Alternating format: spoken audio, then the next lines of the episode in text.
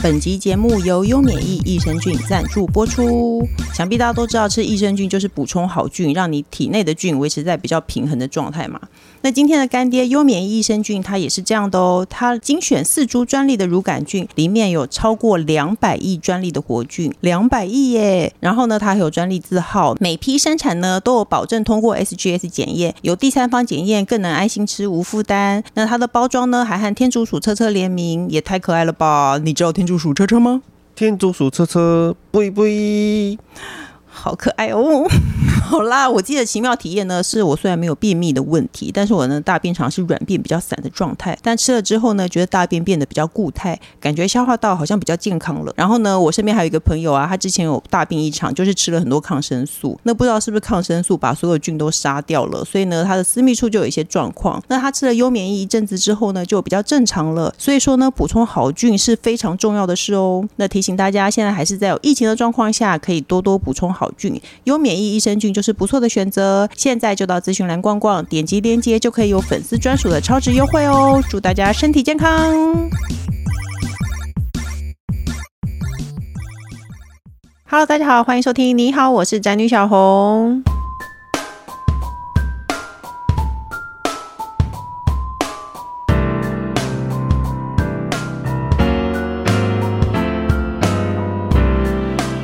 主题是育儿像打怪，这关怎么过？是的，育儿的路上关关难过，你也不能不去过。很多人呢觉得呢带小小孩非常的累，然后长大了，非常多的身边的人就会说你出头了。但是身为一个即将要生小二的小孩的妈妈，我要告诉大家，没有出头这件事情。孩子越大，你要担心的事越来越多。他听得懂人话的时候，他不听你的话，你就会更生气。而且呢，进入团体生活以后呢，你会变得说怕他也会伤害到别人，他伤害到别人机会变得比较大了。然后呢，他的情绪问题也很难处理。这些事情到底该怎么办呢？所以呢，我们就今天又邀请到专家来为我们解答一些就是很难的育儿的案例。让我们欢迎今天来宾——麋鹿谷心理治疗所执行长陈品浩。嗨，主持人好，还有各位听众朋友，大家好，我是品浩。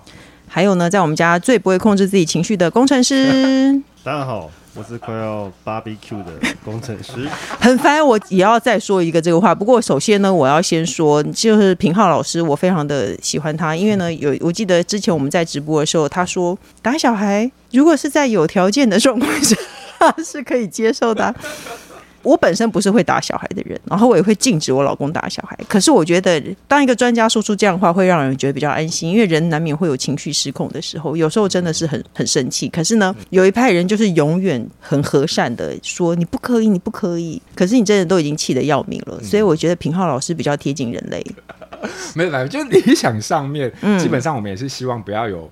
呃，体罚这件事情，可是你知道，就人这种东西这么复杂，嗯，所以说一定难免就会有些时候，有些状况就是你真的就是忍不住，嗯，那就是已经超过你可以忍耐的极限，在那之前你已经表现出非常够的修为了，嗯，所以说就难免，这一定是。一定会发生的，但我们不用把这个东西就是就是看的那么的一个非常的糟糕或者是严肃的事情，就是人难免都冲突当中一定都会有一些失手或者是失口的时候，嗯，那你懂得怎么在事后去做一些补救，我觉得这有时候是反而是另外一种学习啊。可是我觉得补救很有事哎、欸，我有时候骂了我小孩以后，嗯、我晚上会跟他道很沉重的跟他很诚挚的跟他道歉，嗯，那我说妈妈刚刚错了，怎么样怎么样？我后来觉得他会不会觉得我是一个马景涛？我觉得他应该会学到一件事情，就是哇，人原来犯错的时候要。勇于面对自己的错误，那就算是隔了很久的时间之后，我们仍然要学会道歉或者是弥补这件事情。我觉得这是一个非常棒的态度。哎，那你这样就会让小孩觉得是你的错啊？你为什么要跟他道歉呢？没有，我会跟他说，告诉他说，我刚刚情绪失控了，我不应该这么凶。哦，可是因为你做了什么事情，我觉得是错的，或者是我有时候凶他是怕他发生危险。是对，有时候你比如说你看到小孩子看起来好像要跳楼了，你会突然很凶啊，一定嘛，然后肾上腺素喷发，然后突然大骂他。我就说，因为我是很害怕你发生危险，对，所以我就会我会跟他解释这件事，这样是对的吧？OK，这样我就可以接受。我也我也觉得这我很认同，就是说有时候就是我们生气是会是表达生气的方式，我可以为我表达生气的那个部分道歉。可是你引发我生气的这个原因，我觉得是一码归一码，这两个码子的事情。嗯、所以说，就是说。就是我还是针对这个东西，我是很生气的。嗯，对对，很清楚，所以是，所以是需要的。那我今天会请老师来呢，嗯、其实是因为我儿子遇到一个问题。嗯，这个问题呢，就是我大儿子他进入团体生活之后啊，就是非常的，我大儿子很喜欢讲鸡鸡，他因为一直讲鸡鸡被安亲班老师投诉。嗯、然后其实我觉得他以前可能没有那么爱、嗯、小孩子，只要一旦上小学之后，或者是说他进入安亲班一个混龄的环境，他会认识很大的小孩，嗯，他会学会讲很多很奇怪的话。他在安亲班就因为一直讲鸡鸡，然后他在家里也会跟我小儿子一直互相攻击对方鸡鸡，而且他们会约对方，他就说你来打我鸡鸡，你来打我鸡鸡，所以我大儿子就在安亲班里一直就是沉迷于这件事情，对，所以呢他就被安亲班老师投诉了，还有包括我老公刚刚说的 BBQ 我也很讨厌，因为我儿子真的不知道在哪里学，他就说，所以他现在就会说你 BBQ 了，我想说那什么意思，我就超火哎，没有，昨天还有一个更夸张的你没看到，我看了整个拳头拳头都硬。他们说出大事了，而且还要带一个动作，带一个动作好像要打开。鸡鸡一样，这样打开他的屁股，出大事喽！然后要打开他的裤裆。对，我跟你讲，小孩子、小男生一旦混在一起，就是会发生这种事情。请问我们该怎么办？我们要怎么样教育他？因为我以前看过一个报道，他说你越大惊小怪，是小孩子越开心。所以以前他们在讲鸡鸡的事情，我都很淡然，我就不把它放在心上。我想说，我不要大惊小怪，他就不会觉得这是一个快乐的禁忌。可是显然这一招是没有用的啊！对，所以请问老师。我们要用什么招？是刚刚就是你在讲的时候，我想到这个好像不是只有小朋友。你看那群人去热炒店里面看一群大男生，他们在一起的时候，基本上也都是这些东西，三句话不离这些东西，所以感觉上好像这是一个人性。不过就是这里面有几个有趣的点，我可以跟大家分享一下。就是有一派哈，比较就是说从心理学的发展来说，他们会觉得哦，就小朋友从这个。中班开始，然后一直到低年级哈，嗯、就这几年大概就是差不多五到七岁之间哈，是他们对于性器这个东西，他们会异常的着迷，所以他们就很喜欢在口语表达或者是嬉闹当中，不断的大量的带入这种什么鸡鸡啊，或者是呃屁屁啊，嗯、或者是这种哎尤尤其是秽物跟大便有关的东西，他们会特别开心。哦，对。那我们发现就是说，哎，很有趣的，就是说普遍发生在全世界的小朋友身上都有，可是到了中年级之后，这个现象就非常明显。的消失或减缓了，所以说有的心理学家会觉得这就是一个他们会经历一个对于性器的这种摸索或探索，而且感到好奇的一个阶段。嗯，那通常过了那个阶段之后，他们的下一个发展的心理的任务就会跑去别的地方了。所以说，如果啊，如果就是说我们在看这件事情的时候，我们会觉得，哎，基本上，哎，它就是一个正常的一个心理的发展必须要经过的阶段。嗯，可是呢，它还有另外一个很有趣的地方，你刚刚有讲到，小红有讲到，就是说，哎，它就是偏偏我们要。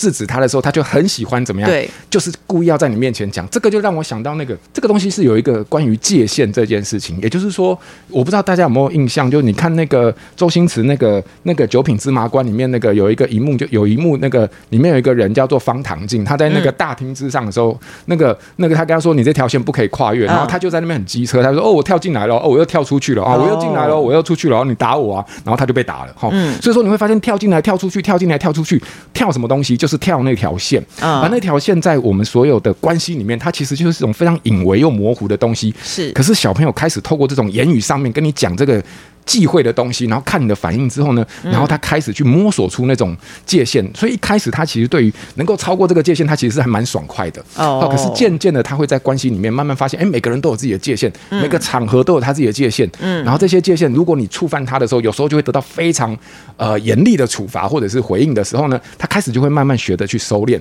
所以说。这个东西我觉得是呃，他们也在学习啦。但是你说如果怎么办哈？怎么办？我我我是觉得就是说，哎，我们一般的方式都是。就就是正视以对这件事情，嗯、就是说你跟我那边讲鸡鸡，那我就会教你开始机会教育你。比如说我自己的做法就会是这样，我跟你说这个鸡鸡它有一个正式的名称，它叫做生殖器官，嗯、在男生身上它叫做什么？阴茎，好、嗯，那英文叫什么？叫 penis 哈，台语叫什么？叫叫啊对，就台语叫什么？叫叫就之类的哈，反正、就是、好想知道，好想，我以为大家都知道哈。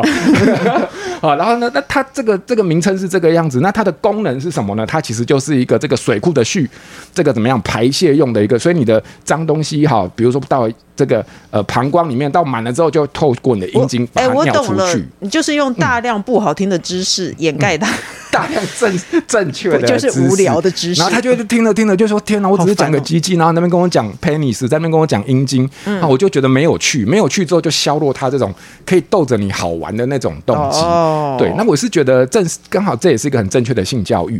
好、嗯，然后另外一个就是说。哎，其实就是看场合啦，教会他看场合。比如说，我觉得你要在房间里面跟你弟弟这样子在那边玩这个玩游戏，我是觉得没差。可是你出去，我在跟人家聚餐的时候，你最好就是要顾虑到别人的心情，不要在那边讲一些会影响到别人观感或者是心情的东西。我觉得这个你要学会尊重。所以说，我觉得就正确姿势，然后呢，看场合。那时间到了，你会发现他其实就就这么过去了。啊，哎、欸，我一直不太会教小孩看场合、欸，哎、嗯，因为我觉得在家里不能的事情，在外面也不能，就是就我觉得都应该要不能。聊聊聊，这样他比较会可以在家里面练习完之后就知道怎么在外面那个同样的应对嘛，对不对？我我不知道，嗯、对我我我心里是这样想，所以我从来不会觉得是看场合、欸，哎，所以老师觉得看场合是可以的，我觉得是都可以的。嗯、但是我 我现在的方法，我现在的招式，他只要讲鸡鸡，我就说超无聊的。哦，可以啊，你就是跟他说这件事情，在我心里面就没那么好笑，没有达到你预期要的效果。对，我就说一点都不好笑，嗯、你知道吗？对对对，因为我一直在想很多招要怎么对。这个可以啦，我是觉得这个用在男生身上很有效，嗯、就是我们都喜欢逗女生，可是你会发现，只有女生给的回应很冷的时候，我就觉得啊，我自己自讨没趣。嗯，对，这在以后的过程当中，他就要终究要经历到了。先从你这边开始，我觉得挺好。哦，所以其实反正呢，如果 各位家长也有这个问题呢，就是他七八岁以后就不会了，再忍个，也就我要再忍三年。我要再忍三年这件事情，好不好？哎、欸，那我有时候可能哥哥不讲了之后，弟弟会觉得，哎、欸，他都不好玩了。哎、欸，他们俩超爱、欸，超，超他们俩超喜欢，一直讲鸡鸡，很烦，然后好开心哎、欸，然后还有搓搓别人的肚脐，碰别人的身体。我现在也在教他不要碰别人的身体，是是是，可是超难教哎、欸。就是这个东西，因为是家人教嘛，他以后如果出去是碰到其他人，然后被别人很大力的不跟他玩一个礼拜之后，他就马上学到了。哎、欸，说到不跟他玩，哦、我觉得这算是不是一种情绪勒索？因为我儿子也会在安亲班遇到人家说，哦、如果你不给我什么，我就不跟你玩喽。哦，对，这常见。那怎么办？我觉得要看，就是如果说像小朋友遇到这种状况的时候，他自己就摸摸鼻子就走了，然后就不跟这个人玩了。可是这个人一直不断对所有人都是用这种模式的话，我反而觉得最令人担心的不是我们被勒索的人，而是这个人一直不断的用这种模式去取得他要的东西，或者是要去交换他要的关系的时候或利益的时候，我是觉得这样子的模式，其实家长可能是需要正视一下。那正视的东西，可能我觉得越小的小朋友真的就是比较越。教条式的去说，不可以这个样子，对啊，你这样子怎么可以？你怎么可以去，就是用这种威胁的？你等于已经近视到用威胁的方式去换你要的东西。那如果这样，我是不是可以这样对你？嗯，对不对？如果你不做完功课的话，那你就不要吃晚餐了。你觉得这样可以吗？如果你没有考到一百分的话，基本上你不准上厕所了。这样可以吗？哎，我老公很喜欢说，你就不要吃，那你就不要吃晚餐了。我就说他们就是没有喜欢吃东西了啊，何必用这样子威胁他呢？就看他们。就我看你们晚餐准备的是什么了？有时候我三色豆我也是不吃的。薯条，OK？你是说超？你不是说不可以吃晚餐，然后就去订薯条这样子吗？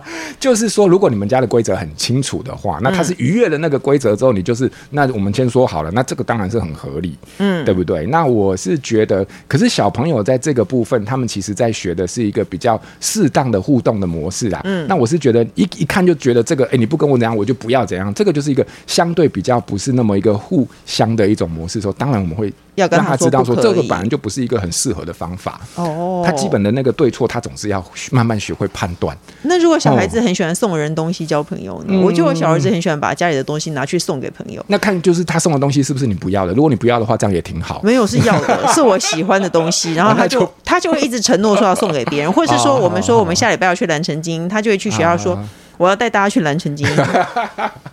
就他喜欢分享。哦，你你觉得，觉得是这个东西，就是哎，我会觉得他喜欢用金钱来交朋友，所以不用这样想吗？呃，我觉得喜欢分，他他就是说把好东西跟别人，呃，送给别人这个东西，基本上你会发现，哎、嗯，他这个本质上就是我把我好的东西，而且是我觉得他我知道他是重要的东西，我就给你哦。嗯，所以这个意思是什么？我还不会很吝啬于把我好的东西跟你分享。那如果你再把它抽象一点的话，那以后就是说。我很愿意把我好的，我觉得我喜欢的，或者是我跟你分享，是分享这件事情，我觉得是一个很棒的人格的特质。哎，哎，那老师，你有看哥吉拉的新闻吗？哥吉拉的新闻那算一种分享吗？那不算，那就是革命。那是一种革命，因为我家有很多十二寸的军偶啊，嗯、所以我非常，我不能说我完全，但是我可以理解，就是说那个军偶或者是那个人偶，那个其实算是我们对我们来说有收喜欢收集来，那是我们的第二生命哦。第一生命是老婆，但第二生命是哥吉拉。难道我不能说 我就是跟人家分享啊？可是现在是你的第一生命在挑战你的第二生命。对啊，谁赢？基本上是这样啊，就是说我我觉得我会说的很清楚，就是说这个东西我花了多少钱买的，然后我真的非常珍视它，所以没有东西可以取代的。嗯、那我觉得一般家庭里面，当我们的界限都这么清楚的时候，嗯、我我是觉得另外一半呃，不管是配偶或伴侣，基本上大概都知道这个东西的分量的时候，我们自己心里面应该都会有一些拿捏的尺度。哦，那我嗯，那可是因为现在社会上有一个氛围，就是说一圈一堆一堆人出来说，我小时候就是因为家里有东西被丢掉，所以我非常讨厌丢掉东西的人，然后就是父母也会出来说，呃。绝对不能丢小孩的东西，我一定会很尊重小孩子。就是我要丢他的东西，我就会一定会问他。嗯嗯嗯。可是我就不是这种人呢，我都会，我超喜欢偷丢掉我小孩子的东西，因为他不收啊，他不收，然后我就我就把他偷偷丢掉。等他若干天后想起来，我就说是你乱放啊，我也不知道。嗯，我觉得这个这个规则非常明确。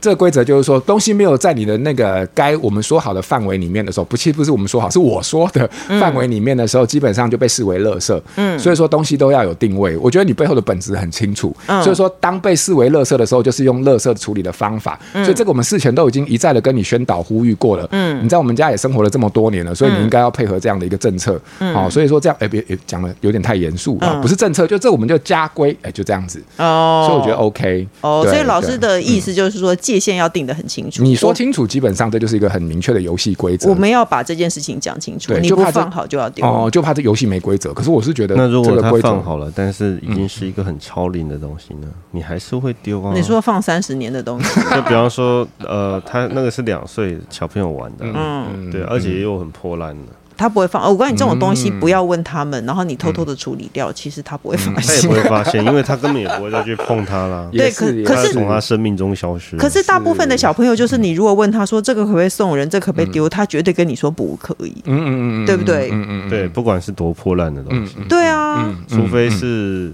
我们小儿子 不知道，我的意思是说，其实你问他多半都是不行啊。可是其实他根本就没有在碰，你也知道啊。对啊，那我们该怎么办呢，老师？我自己的做法，我是说我家里遇到的做法，就是说，哎，我觉得你这个东西，我看你现在蛮少用，可是我觉得我认识的有些小朋友，他们好像蛮喜欢的，你会不会介意跟他们分享？嗯，我大概就做到这边。要说分享。啊、嗯，我是用分享这个角度，因为我其实也在催眠他，嗯、对不对？就是说，其实我不是在丢你东西哦，我是在教你怎么分享哦。哦，哦，你愿不愿意跟他们分享？因为我觉得他们在玩的时候，他们一定会很开心、嗯、哦。因为你说你这个，你其实只是点个头，然后基本上你就可以让别人很开心，这就是分享。哦、所以说，那如果他你愿，通常我发现这样子，大部分的小孩其实就被催眠了，就觉得哦，好像不错哦。不要说你送他，反正我也没有在玩了，然后我又可以博得一个分享的美名，这样子。哦、对，然后他们一定会非常谢谢你的，因为他们不见得有机会可以买到这样的东西。嗯，他说哦，瞬间我好像很了不起这样子，对，所以，所以我我，但如果嗯，大部分我用到了这样子，说到这个地步的时候，我的经验里面，我们家小朋友都会同意，嗯，那如果他真的到这个地步，他还说不要不行，就是那我就觉得这个东西对他来说可能真的还蛮有意义的，嗯，那这个时候我也觉得那那就这样就这样吧，那就这样，对。所以我我就不太去碰。哦，嗯嗯，因为我们在网络上也搜集了一些、募集了一些，就是家长的问题啊。是，有一个很重要，他说因为疫情的关系，现在都是线上上课啊，然后有的也没有安亲班，对，然后叫小孩写功课，这也是我的问题。我每次叫小孩小孩写功课，就要面对他要死不活的样子。我叫我大儿子写功课，他就会说好哟 这样哦，然后我就会整个人一根筋断掉，超哦，对呀对呀，常常抓他头去撸墙这样子，因为很烦，就是你。他很清楚知道这是他的事，但他就是不愿意去做。我们该如何怎么？我们该如何接招？我要跟你说，这个状况一直会一直到国中结束啊。没有，我跟你讲，我叫老公去洗碗或倒垃圾，其实他到 四十五岁，他 也不愿意啊，他也会一直拖，一直拖，怎么办？婆婆的儿子和自己的儿子都这样，怎么办？所以人都这样，对不对？哈，我感觉人都就是说，呃，我我讲一个我自己的想法，就是说，对于学习这件事情，就是非自愿性的学习嘛，哈，所以说这个东西基本上就有一个大前提，就是你还没认命呐，是你还没认命的时候，你就会想要抗拒。当你发现啊，我必须认命，因为我逃不过的时候，那基本上你就会去承担这个责任。好，所以这个我觉得是一个大前提。所以是大部分人都到最后就是啊，抵抗无效，只好这个配合。好，那可是在这个里面，我是觉得你刚刚有讲到一个，就是说只要。在那边哦，网课这件事情很麻烦，所以我我是觉得网课自从网课之后，我觉得所有全台湾大概我们接触到的孩子百分之八成以上学习效果都非常糟糕，对，非常不好，这是老师普遍都观察到的现象。这个就不是孩子的问题，这就是这整个形式上面其实真的不是可能符合大部分人学习的方法。那我们期待就是实体之后应该会看到不一样的部分。可是在这边透露出一个就是孩子的自律这件事情基本上就是没有出现，对不对？对。好，那我必须说就是自律这件事情，大部分如果是听众朋友的话，你会发现。大概就两派，有一派的小朋友就是从小哦，你不用讲，他就自己把它做得很好。是，好，那这种是少数，但是的确是有啊。那这些孩子，我是觉得，哎，你现在会觉得轻松，可是长大之后，你也会觉得有点负担，因为这些孩子把自己逼得很紧。嗯，呃，这些孩子他们以后其实是对于生活当中当中失控的状况，其实是非常难接受的。所以有时候他们面对那种意料之外的事情，或者是呃不够，就是你会发现，哎，他就是比较没有那么大的弹性，可以去包容太多的变异或意外，哦，可是绝大部分孩子，你就会发现，哎、欸，他就这样，啊哈哈，就这样，就这样，哈，没有逼他，他就在那边，哦，挪啊挪啊这样子。可是你就会发现，哎、欸，以后这些大部分的孩子，他对于生活当中的各式各样的意外，他反而是怎么样？他的包容性是相对比较大的。哦，对耶，嗯、我觉得，因为像我就会觉得我儿子很没有灵魂，嗯、可是其实遇到很多重要的事情的时候，嗯、他都一副无所谓的态度，就是他只能被骂到已经。嗯无地自容了，一转个身，他又很开心了。我有时候遇到这种状况，我就觉得，哎，其实还不错。是啊，心里很有韧性，对不对？哦，所以说呢，你现在在遇到你的小孩子很帅的时候，你就要这样告诉自己，他以后长大也是一个好相处的人。自我催眠一下，我也会好一点啊。不过回到学习这件事情上，你会发现，就是说，其实你还是会发现，这个跟他们生理上的能力有关。是，就是说，注意力这件事情，就是小朋友越小就越没办法长时间的集中，所以小呃中中年低年级的注意力。绝对不会好过中年级，中年级绝对不会，大部分的时候不会好过高年级。嗯，所以你就会发现，小学一堂课多少四十分钟，国中一堂课多少四十五分钟，到了高中之后就五分五十分钟。嗯，这就是反映出他们注意力差差不多的一个水准。哦，所以说，呃，越小的孩子注意力不好，可是在家里。啊，我还是要检查功课，你还是要写功课，怎么办？对，我是觉得大部分的家庭应该都有自己应付的方法。有些人会请陪读，有些人会请家教，有些人就是一对一，就是你知道紧迫盯人，我就在旁边看你做完。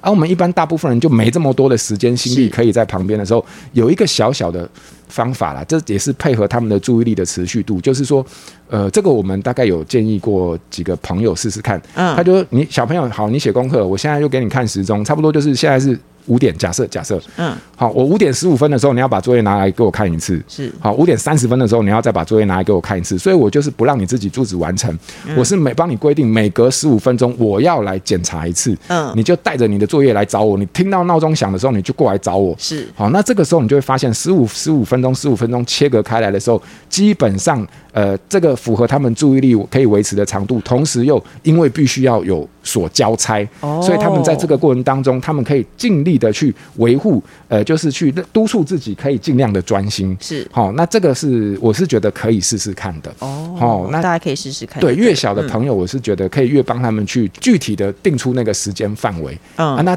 高年级我们就是再看看，那个后面就比较复杂，因为那跟他们学习动机还有成就感有关。哦，嗯、那我们还有一个问题。就是呢，小孩很喜欢把不顺利的事都怪到别人的头上，嗯、就是千错万错都是别人的错、嗯。是是是，这个这个，我们要怎么指导他？这个这个不知道，因为这个不是，这都是别人的错，都是别人的错 啊！不是，也是我的意思说，我我感觉这个比较像职场上面人这种人更多、啊。哎、欸，小孩子也很会这样啊，都是他害我的。啊、我小孩子不管怎么样，就是都是他害我的。对的，都他，谁叫他要踩我的脚，对不对？谁叫他要把脚放在我的脚下，这样之类之类的。对，哦，他他们各种理由都编得出来哦。对对对对，我我是觉得因为，通常小朋友他们不敢承认错误这件事情，其实是因为他们非常，哎，他们其实。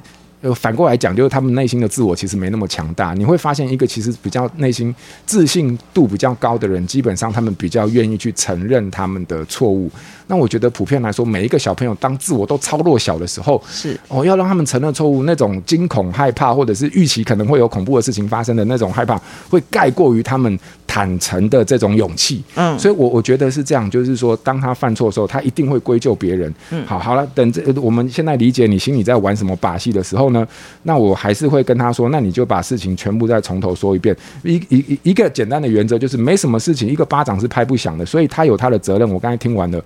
那我要听听看你在这件事情里面的责任你在哪里？嗯，好、哦，是什么原因？就是当他把事情说的越仔细的时候，越具体的时候，你就会发现，其实那个责任的归属其实相对就越厘清了。你觉得多大的孩子可以这样做？嗯、差不多要中年级以上。他因为你低年级，我跟你说，他们乱七八糟，根本就是对，连发生什么事情都不知道。对对对，讲不清楚。对，所以他这边就 啊，他他他啊，事实上他先打了人家，不小心打到人家，嗯、然后人家回，但他不承认，对他就说是他先打我。对对对对，这个有时候。是死无对证的，对不对？哦，其实你会觉得这么过小的小、嗯、低年级的小孩，其实他真的也搞不清楚，他也不是故意要说谎、嗯。可是我会催眠他，嗯，怎么？我会催眠他，我会跟他说，其实人是很好催眠的，越小的朋友越是。我会跟他说，其实犯错愿意坦诚的人才是。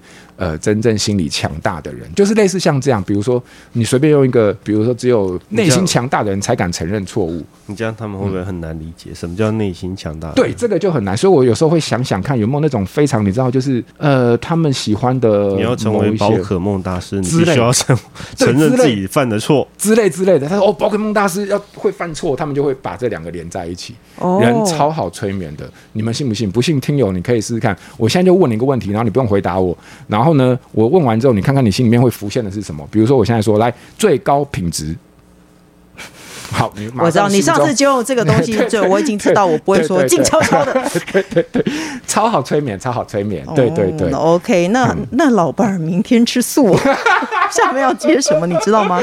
大。答对，好了，因为刚刚的，哎呦，哎呦，哎呦，天哪，刚刚好恐怖啊！还有一个隐身，就是呢，因为老师刚刚说到，小孩子会说谎，有时候他不见得是愿意说谎，就是他可能是搞不清楚状况。嗯，不过呢，老师曾经在脸书上说过，说当孩子愿意说谎的时候呢，恭喜你，因为他说谎需要换位思考，他要知道如何整理那个零碎资讯，说出善意的谎言。所以呢，你的孩子是很棒的，可以这样说吗？可是听到小孩子说谎，哪一个不爆气？对对，就你就是风凉话，先自我安慰一下。嗯，好，那那呃，说谎是这样，就是好吧？说谎，我我大概我的理解是这样，就是说，你知道人哈一开口，基本上就开始说谎。所以我们研究发现，四岁的小朋友，四岁的小朋友基本上已经有百分之八十到九十都会说谎了哈。那所以说，这个东西我们就会开始看哦，所以说谎是一种人性。可是呢，说谎有不同的区别，大概就。硬分的话就分两种，一种叫做白色谎言，那另外一种就是其他。什么叫白色谎言？嗯、白色谎言基本上就是一种关系里面的润滑剂，基于一种可能换位思考，然后理解到对方的状态而给出的善意的一种回应。我懂，我今天如果脾气比较坏的时候，哦、我小儿子就会说：“妈妈做饭好好吃哦。”这是白色谎言，对不对？这是一个非常厉害的同理技巧。哦，对。所以说你们看，这这很常见嘛，对不对？家街口早餐店的老板娘最喜欢说这种话：“帅哥，帅哥，对，美女，呃，像这样。”然后老公对老婆也常说这种话，哎、欸，我永远爱你一辈子，类似像这样子，这都是哎、欸、不一样啊。不管，反正就是善意的谎言是一回事。好，然后呢，一般的谎言其实就为什么人说谎，基本上就四个字，叫趋吉避凶啦。嗯，好，那趋吉避凶就是你看他用谎言透过达到什么样他要的利益，或者是他用谎言来躲避什么他不想面对的错误或责任。那我觉得这个东西基本上才是呃我们在看孩子说谎的时候最重要的一个关键。那面对自己的错误，哎，又回到小红你刚才前面讲的那个，那个对于自己自信心这件事情，其实是个关键。嗯，那你说可不可以呃培养孩子坦诚的能力？我觉得是可以的。那最简单的方式就是鼓励他坦诚，这样就好。也就是说，如果我知道你一定会说谎，因为你不敢面对，可是如果你愿意尝试坦诚的话，我觉得这对我来说是一件非常重要的学习跟成长。我会很欣赏你这一点。好，有我讲的比较学术一点，但基本上大概理论上就是这样，就是说鼓励坦诚。好，然后呢，因为呢说谎是人性嘛，但是坦诚是选择。嗯，所以说我们鼓励孩子试着在他往后的人生当中，为他自己的责任开始学习坦诚，选择坦诚这件事情，不会不可能一开始就很好，但是你会发现他人生到最后，如果他有这样的基础的话，他越来越能够面对自己的错误。可是很难，你知道吗？因为爸爸就是家里的老鼠屎啊！我我已经知道小孩子说谎就是为了逃避大人的责难，所以我有时候会忍住捏大腿不要生气。可是爸爸就会很容易大发脾气，那小孩子就会更更更不敢说实话。是是是是是，我我是觉得这个东西本来就是啊，因为我们一定会生气的啊，因为你看说谎这件事情超级。伤人的，对不对？你居然对我说谎，这等于是你破坏，你是把我对你的信任怎么样放在地上踩耶？所以这种东西，我们其实基本上直接都很容易受伤。我觉得说谎最最愤怒的一件事情，就是让我们的信任直接被因为小孩说的谎，嗯、技术很拙劣。哦，很拙劣，你是生你是生气这一点是，哼，怎么怎么品质那么不好？说的这么烂，这样吗？太明显了之类的。可是就可是他就是会，就是你就是我我就会觉得，嗯，你是把大人当做笨蛋哦，对，有一个部分，对。但我倒倒也不是什么信不信任，我就觉得你是不是把我当笨蛋？倒倒倒也不是，因为他就还没发展出到那么高端的技巧。说全身衣服都湿了，然后说你是不是去玩水？没有没有没有没有玩水啊。对啊，都是这样啊。啊，对啊。啊，对啊，对啊，所以，所以这个部分大概是这样，就是他知道，如果斗不过你的话，基本上他也会选择坦诚。哎、欸，我觉得问题好多，可是有一题我私人很想问，哦哦，我们要怎么样让爸爸不要爸爸知道自己对小孩的影响？因为我老公很喜欢在小孩子面前乱讲话，然后小孩就会学起来。啊，看讲什么？因为因为有时候你知道，就是开玩笑的话，我觉得是还好。没有，他会脱口而出说：“你找死啊！”这种事情，我觉得有点可怕。嗯，我想想看，但通常是真的吵架当中的表达，还是就是说，可能就是口头禅？没有一样啊，就是比方说他做一些很夸张的行径的时候，就会也是一种愤怒，愤也是一种就是惊吓跟愤怒。可是说你找死啊，很可怕。那就看，就是说我我是觉得是这样，就是说我们生活当中难免都会有很多冲突的时候，或者是被责骂的时候。可是如果你会发现，哎，你骂完之后，小朋友就是还是照样就是就这样过去了。我觉得这件事情可能对他来说就是当下的一个情绪的反应，但好像对他来说不会造成太多的阴影。我觉得很 O，我只是怕他学起来去跟别人讲。我，说你找死啊！我我对我永远其实都是怕我们讲了什么，他会学起来去跟别人讲。是，那我们就看他有没有学。嗯，对，那他，他常常学哦，小孩子不好的话马上学起来哦，也会在学校应用出来，是不是？对对对，或者是应用在他弟弟身上，那怎么办？哦，OK OK，那这个就只能从源头开始喽。可是我觉得他四十五岁，他很难改啊，是。